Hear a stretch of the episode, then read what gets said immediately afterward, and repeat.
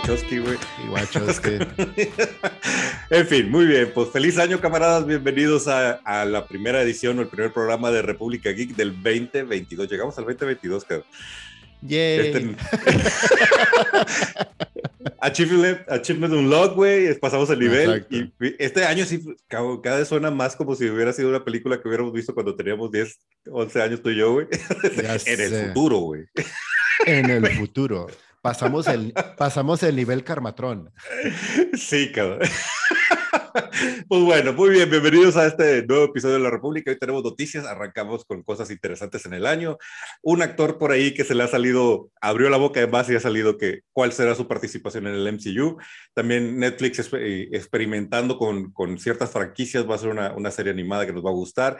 Vamos a hablar del efecto pirata sobre muchos de las, de, más bien sobre uno de los streamings más grandes de, de, del mundo y de Hollywood.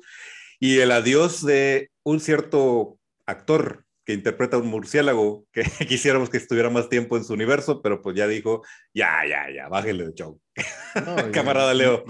Camarada Richo, y ese rumor habla de que no, probablemente no sea el adiós de nomás ese actor, sino de un chingo de actores. Exactamente, sí. Entonces ahorita vamos a, vamos a echar, no, vamos a echar mierda, sí, digámoslo con todas sus palabras, con todas sus Ah, letras, sí.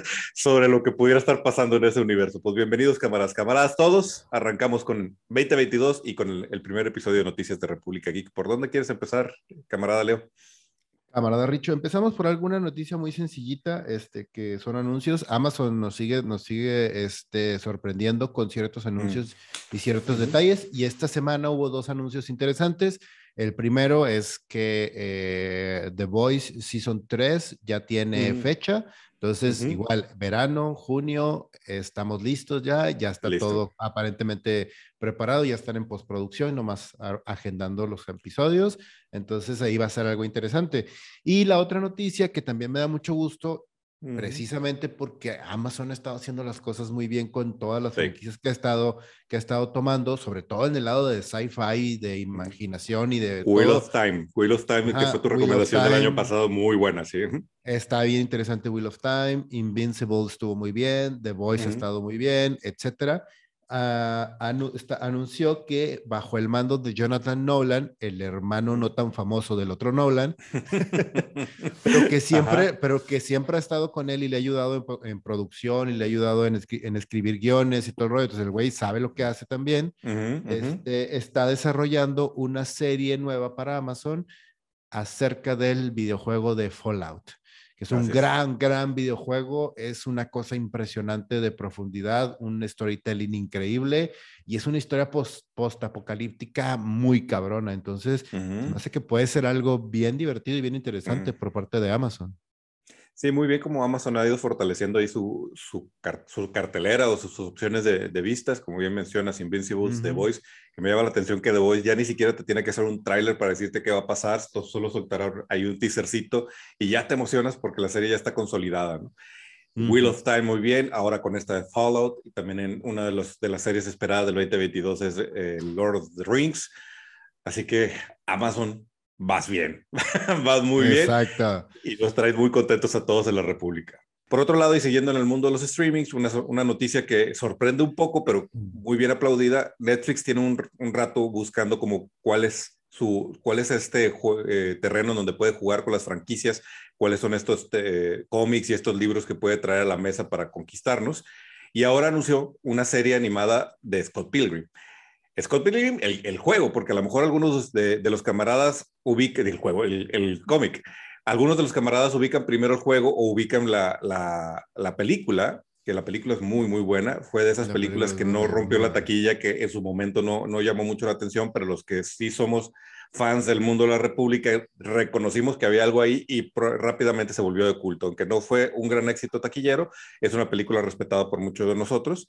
Pero bueno, todo esto, el juego y, y la película están basadas en una serie de cómics de, de este Brian O'Malley, que es un, un gran creador independiente, y él va a ser productor de la, de la serie, de la serie animada. Entonces, eh, al- algo bueno puede salir ahí, sobre todo por el estilo gráfico que tiene Scott Pilgrim en la fuente original, en el cómic.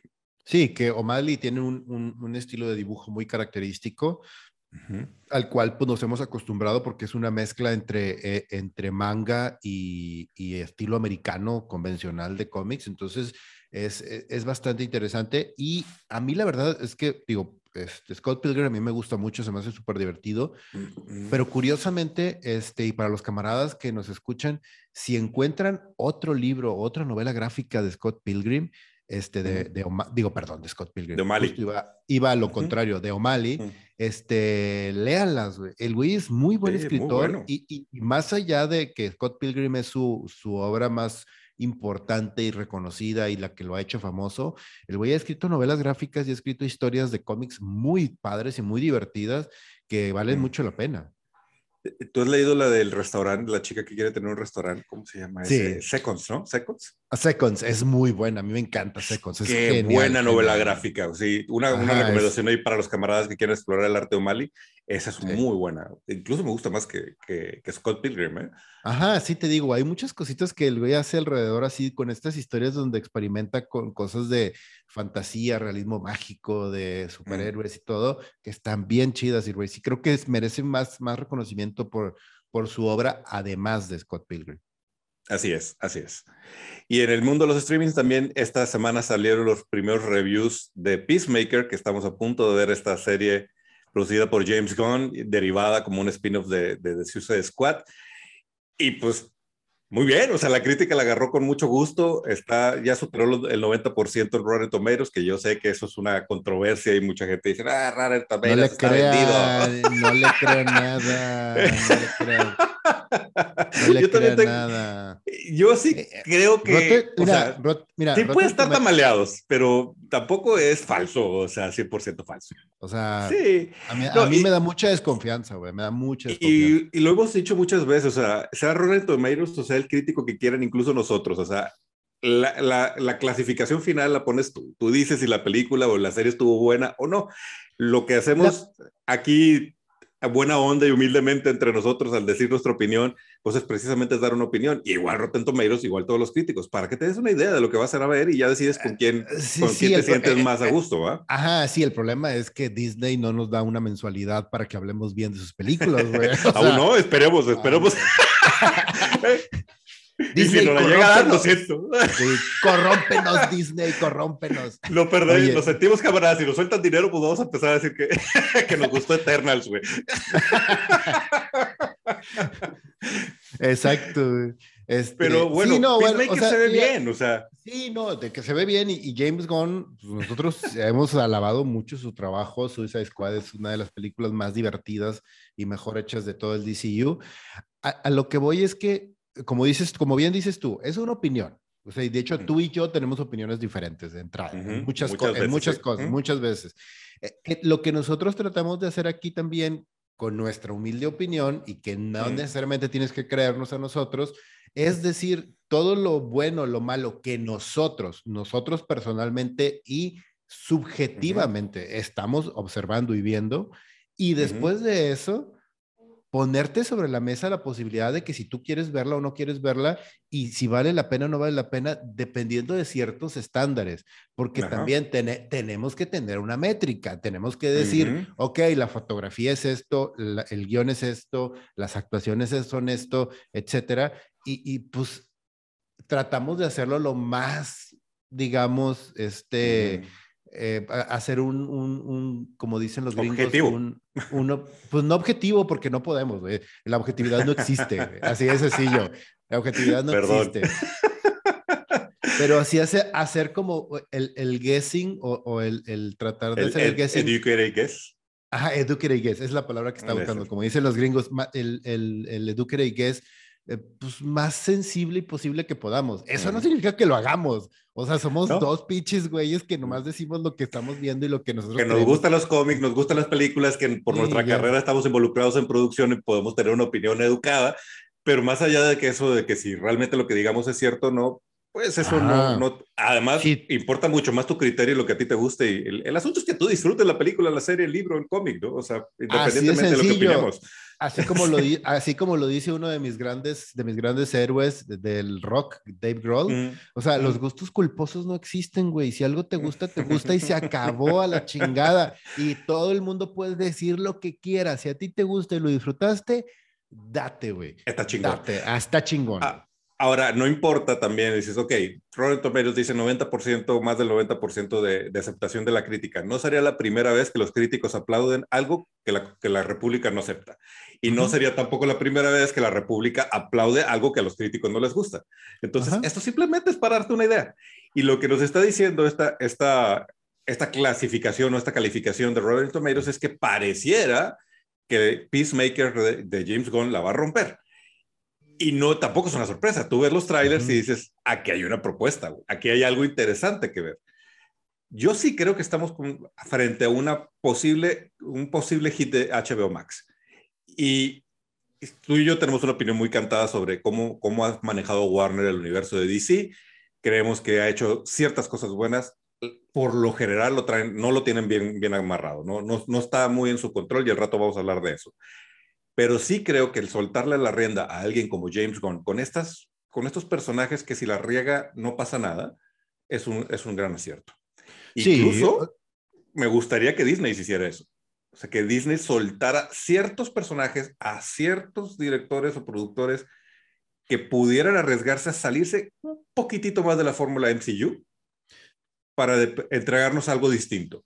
Ajá, e, es algo como lo que, de hecho ellos lo hacen en los cómics, güey, o sea, DC, lo DC lo tenía en vértigo y ahorita está tratando de que se dio cuenta que había algo ahí y está tratando de hacer algo como así medio edgy con Black Level, que está haciendo cosas interesantes con ciertas novelas interesantes, o sea, luego platicamos de eso, pero, y, y, y digo, Disney slash Marvel, Marvel también lo hacía en cómics y lo ha estado haciendo también con ciertos también, este, como lo que llamaban Marvel Knights, que era como también meterse con un tema de historias un poco más oscuras, diferentes honestamente, en ese sentido, y ahí sí, como nosotros siempre lo, hemos dicho, honor a quien honor merece, DC lo ha hecho muy bien en el sentido de cómo explorar ciertas áreas oscuras de su historia y de su universo y de sus superhéroes. Y por ejemplo, lo acabamos de ver, y precisamente con un, con un personaje como Peacemaker, en Pax Americana de Grant, de Grant Morrison. Pax Americana, Grant Morrison explora precisamente todo este conjunto de superhéroes oscuros, de este, tramas medio metidas en medio de gobiernos con eh, este, cosas muy violentas, con cosas muy diferentes, y lo hace súper bien. O sea, Pax Americana es uno de los grandes cómics de los que casi nadie habló hace un par de años, y Grant Morrison sigue siendo uno de los mejores escritores que hay dentro del mundo de los cómics. Entonces, también eso es importante, que no es algo nuevo, no es algo que esté saliendo de la manga, y eso es lo que creo que DC tiene que aprender un poquito a manejar y a tratar de estructurar de mejor forma, que es aprovechar los recursos que tiene, que es algo que Marvel ha estado haciendo muy bien.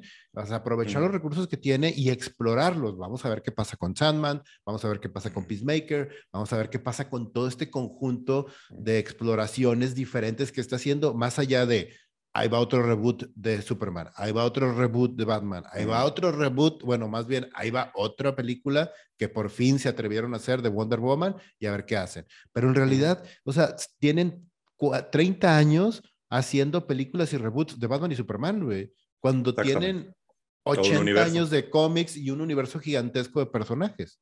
Sí, completamente de acuerdo. Entonces, bueno, esta semana se estrena eh, Peacemaker al momento en el que estamos grabando. ¿Es esta semana? No, es la otra, ¿no? Al momento que estamos grabando todavía no se estrena Peacemaker y pues vamos a ver y daremos nuestra opinión una vez que arranque la serie.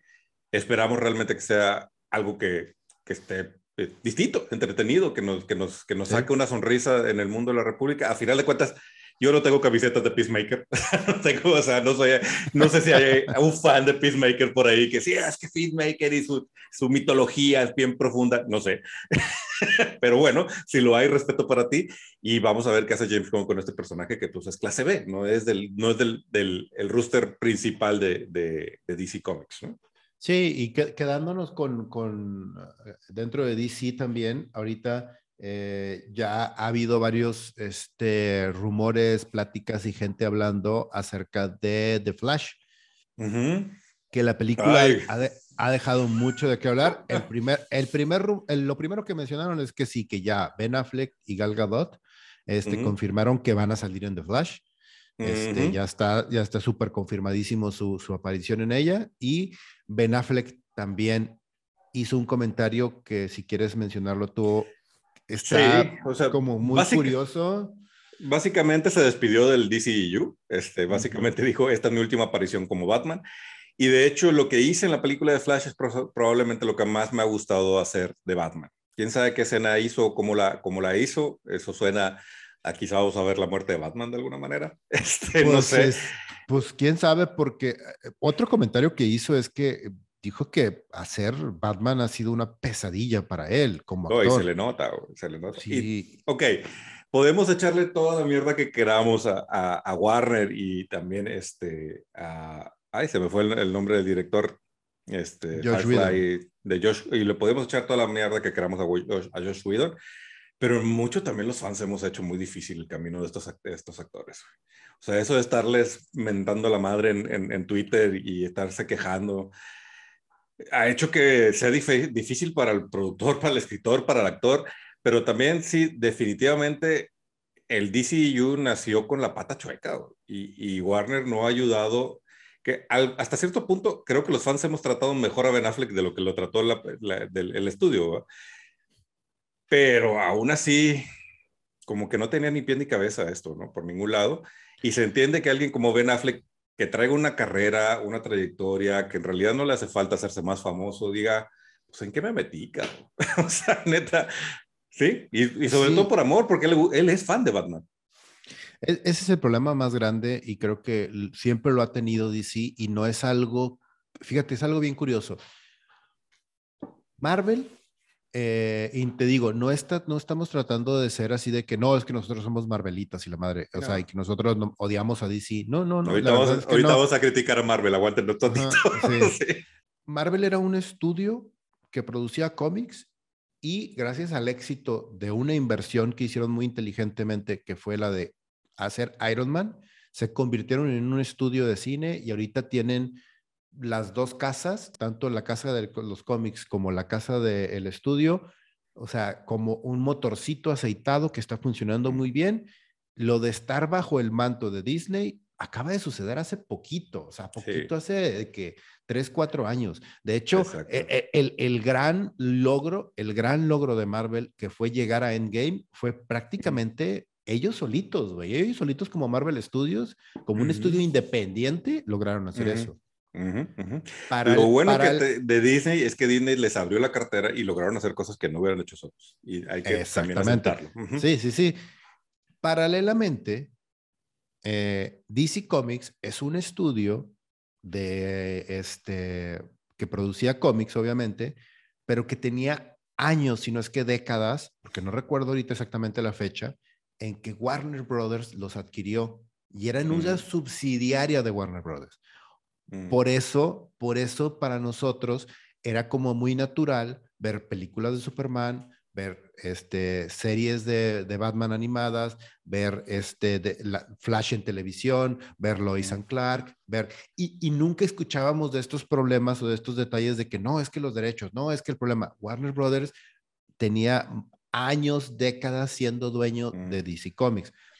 Todo esto también se veía reflejado en los cómics. O sea, tú veías, nosotros, veíamos que cada cinco años, cada diez años, cada seis años, diez años cuando mucho, pero en realidad era como cada cinco o seis años, DC Comics tenía que rebotear todo su desmadrito en una crisis de tierras infinitas, en una crisis de identidad, en una mm. crisis de las capas, la crisis de las capas, la crisis de las mm. máscaras, la crisis de mm. los pantalones con calzones rojos, o sea, así, güey. Entonces, cada rato tenía que estar reboteando todo porque no sabían hacia dónde iban y qué es lo que estaban haciendo. Y tristemente, ese desmadrito que traían en los cómics se vio reflejado en las películas y es el mismo desmadrito que traen en las películas, güey. O sea, no es que les estemos echando tierra nomás por echar tierra. Y es un rollo de que, güey, si en los cómics nosotros, o sea, nos sentíamos este, frustrados porque decías, güey, no mames, no pueden pasar más de... Otra vez, más cabrón. De, más de 10 años en que, güey, tienes que otra vez volver a empezar todo y volver a iniciar y volverme a mostrar el origen de Batman y volverme a mostrar el origen de Superman. Ah, pero ahora el detallito es que esta piedrita avanzó una cuadrito más para acá y así, no, güey, era... El recurso narrativo funciona y Crisis en Tierras Infinitas, el cómic, es uno de los grandes ejemplos de cómo dijeron, a ver, esto ya está muy revuelto, vamos a arreglar la casa y arrancamos de cero. Y vinieron grandes historias que incluso han borrado de nuestra memoria o de la memoria colectiva de la República cómo era antes. O sea, el ex Luthor que conocemos en los cómics es resultado de las crisis de las tierras infinitas.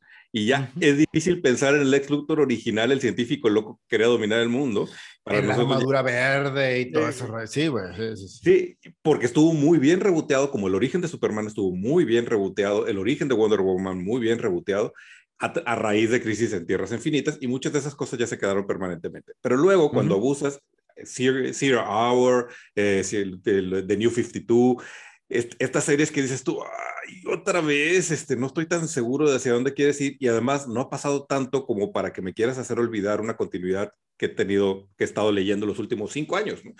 Este, y ese es el problema que está sucediendo ahorita con The Flash, que The Flash está buscando ser eso, o sea, porque seamos honestos, Flashpoint es una gran historia, es un gran cómic, pero es otra crisis en Tierras Infinitas con otro nombre, güey. O sea, básicamente es, lo mismo, y, Y no sé si tú opinas lo mismo. Para mí, Flashpoint no es un rebuteo del universo, más bien es una exploración del universo.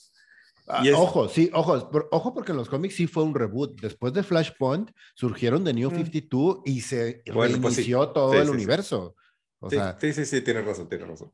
O sea, pero creo que lo interesante de Flashpoint no es ver cómo cambia el universo, sino cómo, cómo el, el atrevimiento de Flash libera ciertas posibilidades en el universo DC y nos deja ver ciertos personajes como el Batman, el, el Batman que no es Bruce Wayne, sino que es Thomas Wayne, el Superman en otras condiciones, la batalla de, de, las Amazonas contra, contra los Atalantianos.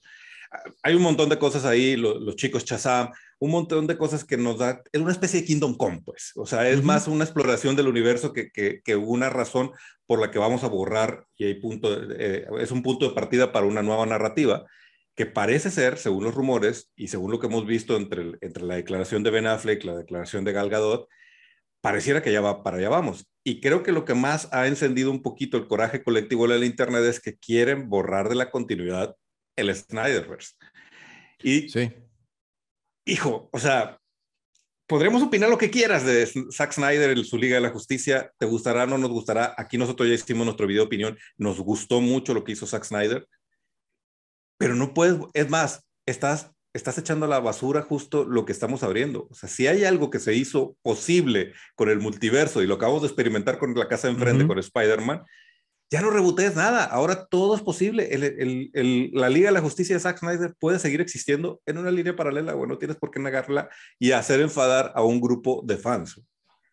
Sí, o sea, y fans que ya no van a regresar, a lo mejor van a seguir comprando cómics, pero que, que va a ser difícil que regresen a, lo, a las películas y qué es lo que está buscando. O sea, porque además la crítica, quieras que no, sí termina dañando eh, la reputación y las películas y termina, o sea, por eso también ellos se quejan de que, bueno, ok, tuvimos un semi éxito de 500 millones, pero no mames, Spider-Man lleva, ya, va, ya va por 2 billones. ¿Cómo podemos llegar a Spider-Man? Pues deja de hacer las jaladas que estás haciendo y a lo mejor vas a poder llegar a ese nivel. Y otro problema muy grande también es que, ojo, Spider-Man No Way Home es una construcción de cuatro películas para llegar a este punto. Es como dicen ellos, es que ¿por qué Justice League no llegó a los dos billones que llegó Endgame?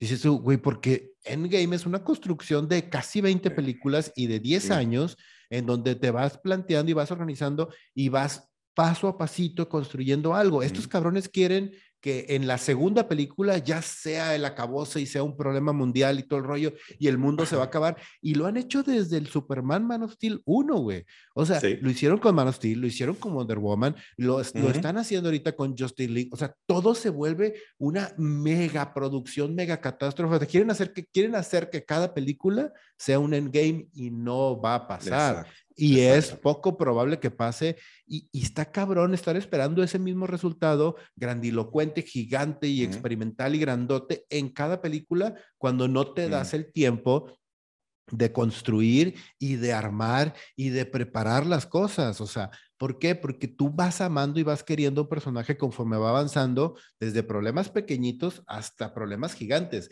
El problema de Spider-Man en la 1 era insignificante en comparación con el problema de No Way Home.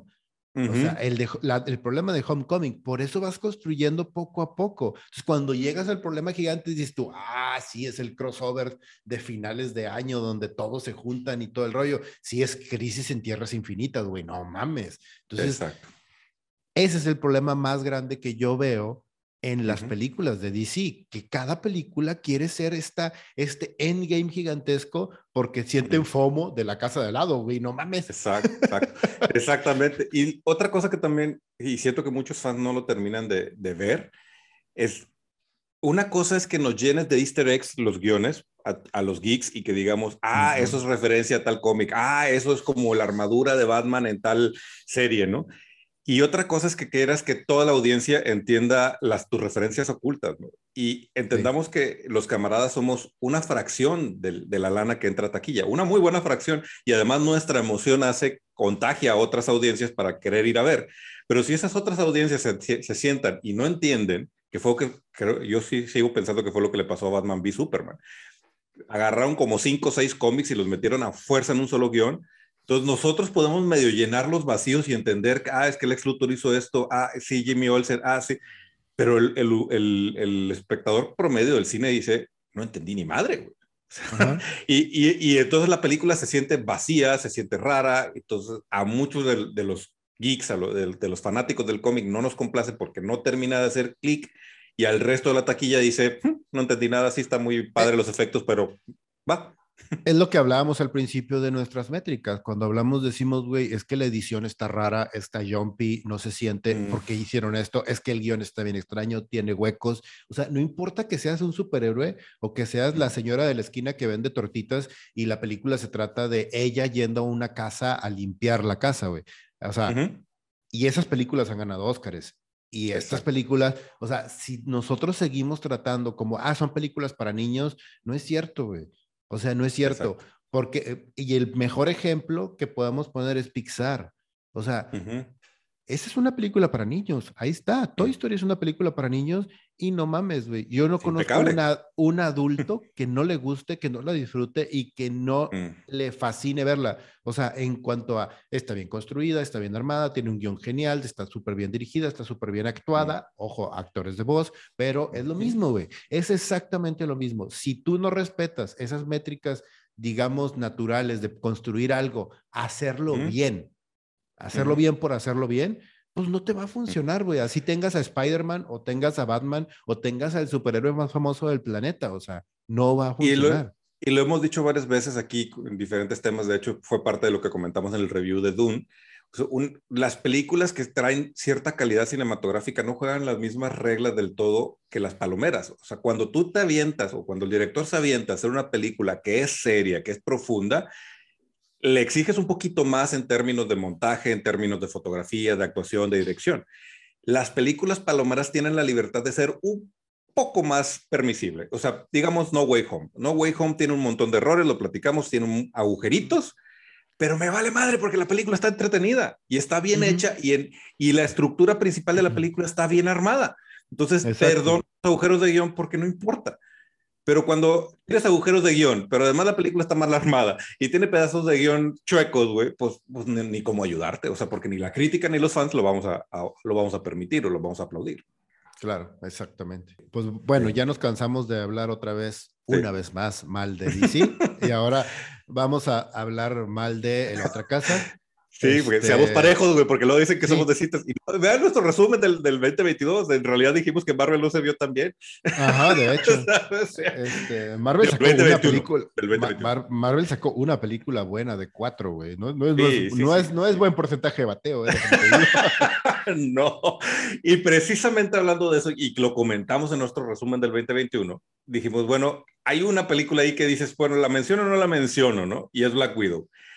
Sí, vean nuestro review. A nosotros nos gustó Black Widow. O sea, está entretenida, está entretenida, está buena a secas, punto. No es la gran obra maestra, pero, pero está entretenida, sí. Black Widow en los inicios del MCU hubiera sido un wow. O sea, y es imposible verlo así porque está construida sobre el, MCU.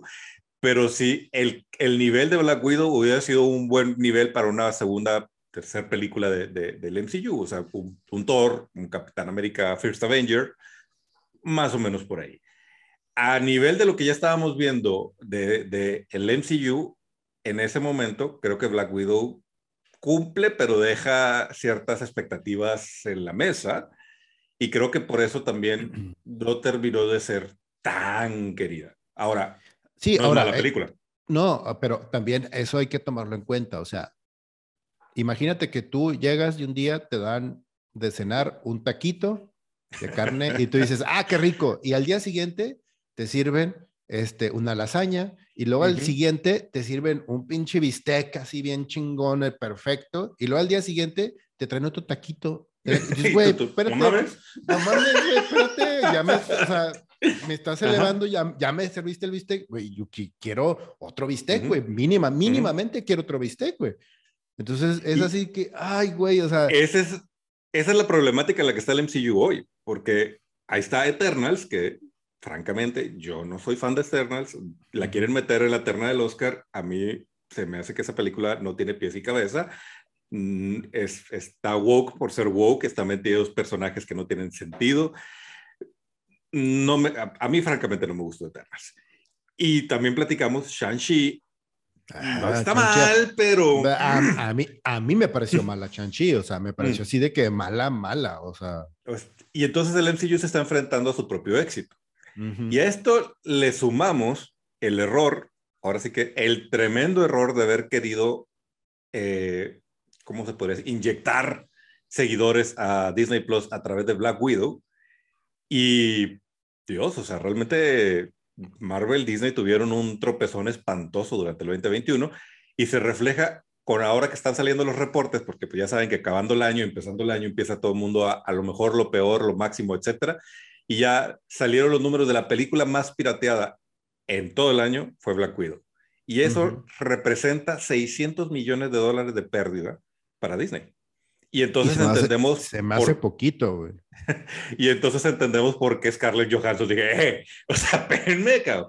Y, y, podríamos decir mil cosas sobre la reacción de, de la mujer acerca de, de, la pelea con Disney, pero también lo platicamos cuando hablábamos de la nota. ¿Qué, qué harías ella tú? ella tiene la razón, ¿no? Claro, güey, ella, tiene, ella tiene la razón, o sea. Guardadas las proporciones, güey, entras a una chamba y se supone que te iban a pagar 200 pesos más y dices, güey, mis 200 pesos, perro. O sea, ¿dónde está, güey? Y, y, bueno, ya llegaron a buenos términos, ya se arregló, pero entonces también viendo estos números, te das cuenta del tremendo error que fue el, el Black Widow. Y a mí me pone a pensar cómo hubiera sido el desarrollo de Black Widow en una época, en el 2019, antes de que estuviéramos viviendo lo que vivimos en estos últimos dos años. Ha sido como, este, ¿cómo decirlo? Como una reacción a las circunstancias en lugar de una mm. estrategia. Entonces, pero fíjate que en, e, en, en, comparación de las decisiones que tomó HBO y Disney, creo que Disney sí se vio bien centavero. Y ahí es donde salen sale mm. los cuernos del ratón, cabrón. Porque ese Disney Access o esa Disney ah. Premier no, es una rayada. O sea, yo ya te estoy eh. pagando un servicio por tu contenido. Entiendo que habrá ciertos, como ciertos estrenos más premium pero no, no puedes tratar de sacarme lo que no estás ganando en taquilla, porque pues ya te estoy pagando el servicio de televisión y es el, ese es el servicio que, que quiero. O sea, Netflix jamás ha puesto una película a un pago extra. Netflix estrena lo que sea que esté produciendo en Netflix. Ahora, imagina, imagínate que, imagínate que, que, HBO te dijera, ah, ya estás pagando la suscripción de, de HBO, pero mm. necesitas pagar 50 pesos más si quieres ver la nueva temporada de Game of Thrones.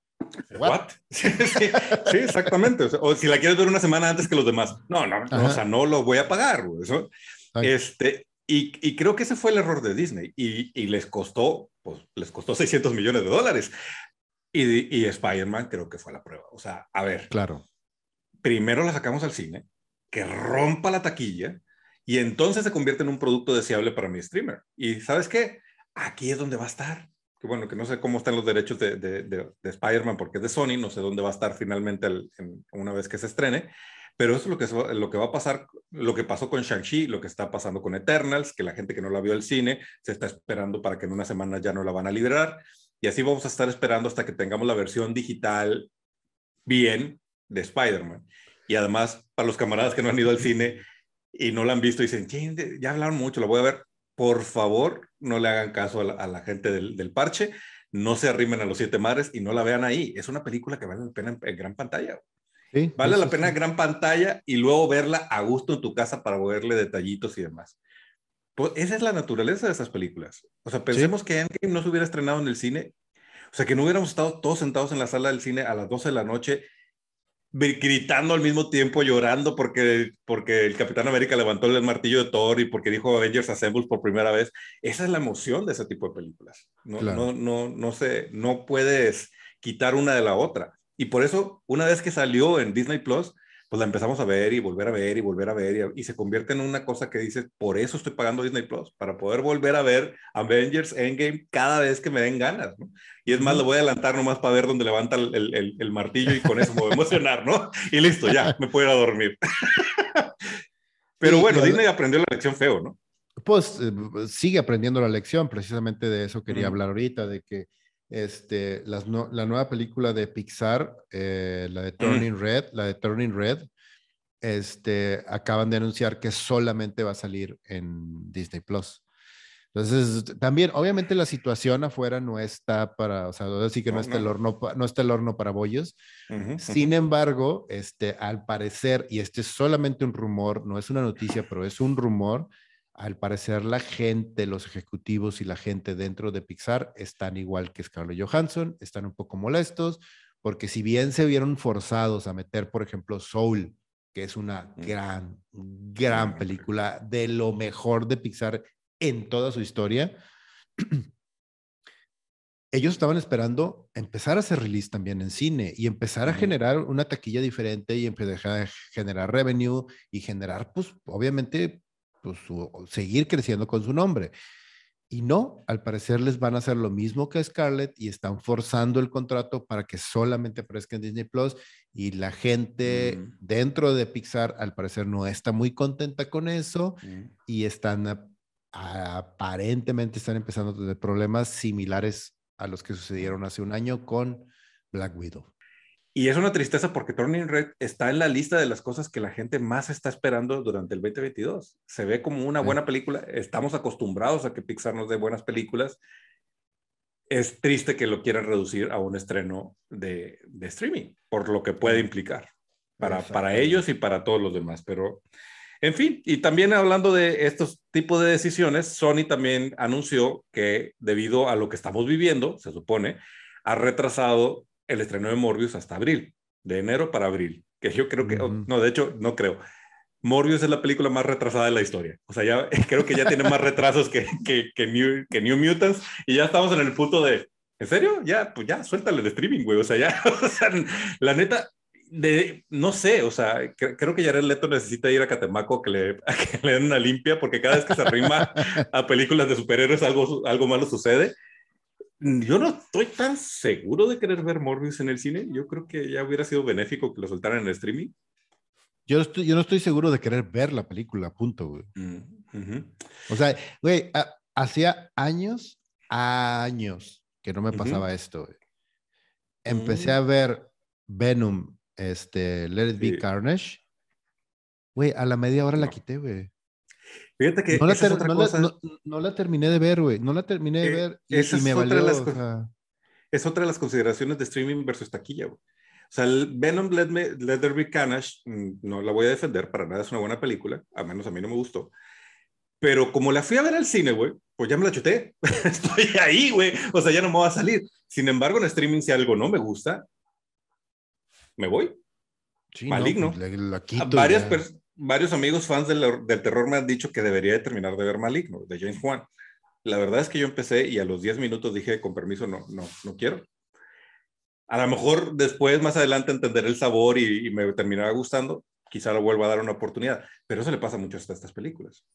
Y eso también exige que la película que se va a estrenar en streaming sea mejor, porque si yo tengo el control en la mano y digo, sorry, voy a invertir mis dos horas en otra cosa, pues también le afecta al, al, al ¿cómo se dice?, al desempeño de la película. En el caso de Venom, si hubiera sido un, un, estreno exclusivo de streaming, creo que lo hubiera muy, muy, muy, muy mal. Y... Sí, también es un arma de dos filos, obviamente, porque mm, también hay, mm. hay películas que tienes que darles una oportunidad y dices tú, ah, sabes que, pues sí, termina la de ver porque hay una vuelta de tuerca, porque pasa algo interesante, pero seamos honestos, o sea, si, si tú ves una construcción donde está mal, donde hay cosas que no tienen sentido, donde está todo chafito, acomodado con palillitos, todo así, dices tú, no, o sea, no, no, no, o sea, simplemente no. Y es lo que me pasó con, con Venom, o sea, con Venom Carnage. O sea, la empecé a ver y a la media hora dije yo, qué pendejada es esto, o sea, mal hecha, mal actuada. Lástima de casting. Lástima de Carnage, porque Woody Harrelson es un buen, es un buen y es un buen Carnage, pero bueno. En pues fin, pero hablando de Morbius, precisamente en, en, ese sentido, pues yo ya la vería como una película de streaming porque no estoy seguro y tú mismo no sé si la quiero ver, yo no sé si la quiero ir a ver al cine, probablemente la vea hasta que esté disponible en streaming. Ya pasó demasiado tiempo, creo que lo que filmaron, yo no sé ya si encaja o no encaja con, con No Way Home y con todas las cosas, ahí hay un montón de especulaciones de, bueno, entonces si Morbius sucede en el universo de Venom, entonces esto tiene sentido o no tiene sentido con, con, con, con, o sea, con lo que vimos en No Way Home. ¿Quién sabe? Y ahora, y justo para donde iba, y que fue un, un insight de nuestro agente Mike Choro, que tenía un rato de no aparecerse con, con sus reportes directos de, de la industria, parece que la barra que nos pusieron es que por el villano de Transformer que está representando esta nueva ola a nivel mundial, era la razón por la que estaban retrasando, pero resulta que no, que es más bien una decisión de billetes y tiene que ver con, con, con el fisco y con, con, lo que reportas de ingresos, que dijeron, pues mira, nos fue tan bien con Spider-Man No Way Home, que mejor aviéntalo un poquito más para adelante para que los números se reporten en el 2022. Eso, eh, pues también te habla mucho de, del el impacto que está teniendo Spider-Man, que también eso a mí me deja mucho que pensar acerca de qué va a hacer Sony con eso. O sea, estoy seguro que ahorita ya están hablando con Emma Stone. O sea, ya, ya llevan como 10, 15 llamadas con su representante. A ver, vamos a hacer una película de Spider-Man. Este, oye, ¿qué onda la tercera parte de, de Spider-Man con Andrew Garfield? Hay un montón de, de, de, planes alrededor porque les dejó un dineral. Y aguas, porque les dejó un dineral y la película está muy bien hecha precisamente porque está muy bien pensada. Entonces no empiezan a tirar proyectos a lo tarado porque vamos a caer en Venom de Derby Carnage. Exactamente. sí, sí, sí, sí, sí. Pero bueno, esperemos que no pase eso. En fin. Morbius la veremos en abril si es que se nos antoja y ya diremos qué opinamos si Jared Leto se limpia todos los problemas que ha tenido como superhéroe o si... Eh, Jared Leto habla con Kevin Feige, hombre. Mejor que te dé una chamba directo él que me hace que va a ser más fácil que, que entres a ese universo por ahí. Hay un actor que abrió un poquito la boca y, y soltó una, una noticia que, pues, está raro porque Marvel no ha dicho nada y él, las, las razones por las que sabemos que Bill Murray es parte del MCU es porque Bill Murray lo ha dicho las dos veces en la entrevista. Primero, él solito dijo que, iba, que estaba preparándose para una película de Marvel y dejó entrever que, que, que, con qué director, entonces todos dijimos, ah, entonces Bill Murray va a salir en, en Ant-Man and the Wasp. Y ahora en una entrevista le dijeron, oye, pues que te vas a sumar al universo de los superhéroes, sí. ¿Cuál es tu superpoder? Y dice, pues más que mi superpoder es que soy villano. Y tú, ¡ah! Bill Murray es villano. Entonces, pero pues sí, también el señor ya está en una edad y en una categoría de, entre los actores de Hollywood que puede decir lo que quiera. o sea, él puede llegar a decir el secreto más clasificado de Disney y nadie lo va a tocar porque, pues, es porque es Bill Murray. Ya sé. Sí, que este año lo vimos en dos películas este, interesantes. Una no la he visto, se me antoja mucho, que es la de eh, The French Dispatch de, de, Wes Anderson. Y la otra fue la de Ghostbusters Afterlife. Este, que... tenemos opiniones encontradas ahí. No, no sí, te gustó. Sí, está entretenida, está palomera, pero no es así como que digas tú, wow, la película. A mí, sí me soltó la grimita, güey. Sí, yo sí. Sobre todo porque yo soy, yo soy fan de Egon, güey. Siempre Egon ha sido mi, mi bueno, favorito eh, siempre. Eh, eh, eso es lo que te iba a decir, o sea, sin spoilers. sin, bueno, o sea, ya pasaron seis meses. bueno, ok. Este, Spoiler si no lo has visto. El, único momento, el único momento que realmente se me hizo bonito y que dije yo, ah, está chido eso ya, y dale, dale, ya que se acabe, es cuando sale el fantasma de Egon con la, mm. con la niña. Sí, sí, sí. E, ese, ay, güey, chido. Está, está, muy bien manejado, está bien chido, pero hasta ahí, o sea, fuera de eso, la película. Pero es un buen casting, ¿no? La chica es muy buena, eh, el hermano hace lo que tiene que hacer. Sí, ella sobre. Paul Rudd sí siento que está ahí metido por, por taquilla, o sea, de que un actor conocido para que la gente diga, ah, es el mismo güey que sale en Ant-Man, ¿no? y ya. Este, pero ahora sí hace una química padre como maestro, padre subrogado con la niña particularmente. Y sí me interesa ver la evolución de esto. Siento que debieron haber salido un poquito más los cazafantasmas clásicos. Sin embargo, está bien, está bien. A, mí, me, me, gustó. Súper, súper, y te digo, es, es, que a mí eso es lo que más me caga de las películas. Está súper Deus ex máquina el final, güey. pues sí. Así sí, sí, son las cosas que te, sacan de aquí, sí, sí. Sí, se terminan arruinando no Mames, güey, o sea, ¿por qué hacen eso? O sea, no, no. Bueno, siendo justos, pues eh, Ghostbuster nunca ha sido así como la, solidez del guion, ¿verdad? ah, no, claro que no.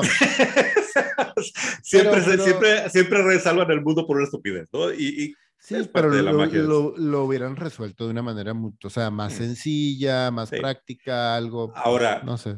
Este Ghostbuster, Ghostbuster Afterlife contra Ghostbuster con las mujeres, Ah, la otra ni la vi, güey. O sea, ahí, yo sí vi las dos. Yo sí vi las dos y sí te digo de temano, pero por mucho, güey, entierren y desaparezca la, la, la, película de las mujeres y me quedo con Ghostbusters Afterlife, pero mil veces. Y pues sí tengo curiosidad hacia dónde van a llevar la franquicia ahora. ¿eh?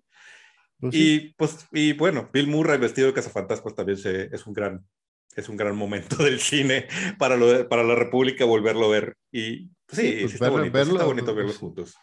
Sí. estuvo, sí estuvo padre. Pero, bueno, el caso es que va a ser villano y eso me, me gusta porque no sé, digo, seamos sinceros, o sea, tenemos muy en la cabeza a Bill Murray como actor de comedia, pero es un gran actor. Entonces, sospecho que va a ser más ese tipo de villano medio simpaticón, más como lo que estamos viendo con Valerie, con esta Louis Dreyfus en, en, el MCU, en, Black Widow, en Hawkeye, en, bueno, Hawkeye no lo dijeron directamente, pero entendemos que hay una, una, atadura, o en Falcon al de Winter Soldier, ese villano como que sí, pero no, o sea, como que es en serio, pero son tus chistoretes, o, y ahí sí me quito el sombrero, si realmente deciden mostrar a, al Bill Murray actor y no es, una, no es un villano chistoso. Lo dudo porque es Sandman, ¿verdad? Entonces seguramente va a ser un villano chistoso. Sí, porque hasta el villano de la 1 termina siendo chistoso, o sea, de que te, termina siendo con ciertos aspectos medio cómicos con todo y la seriedad del personaje. Entonces, vamos a ver qué pasa. La cosa es qué villano es. Sí. ¿Qué villano podría ser Bill Murray? Ahora sí es un gran casting, o sea, un villano simpático que tiene cierto nivel de seriedad. Bill Murray es una muy buena idea, sea cual sea el villano que va a interpretar. Y bueno, pues creo que con eso terminamos nuestro programa de hoy, nuestro, nuestro primer episodio del 2022 con noticias.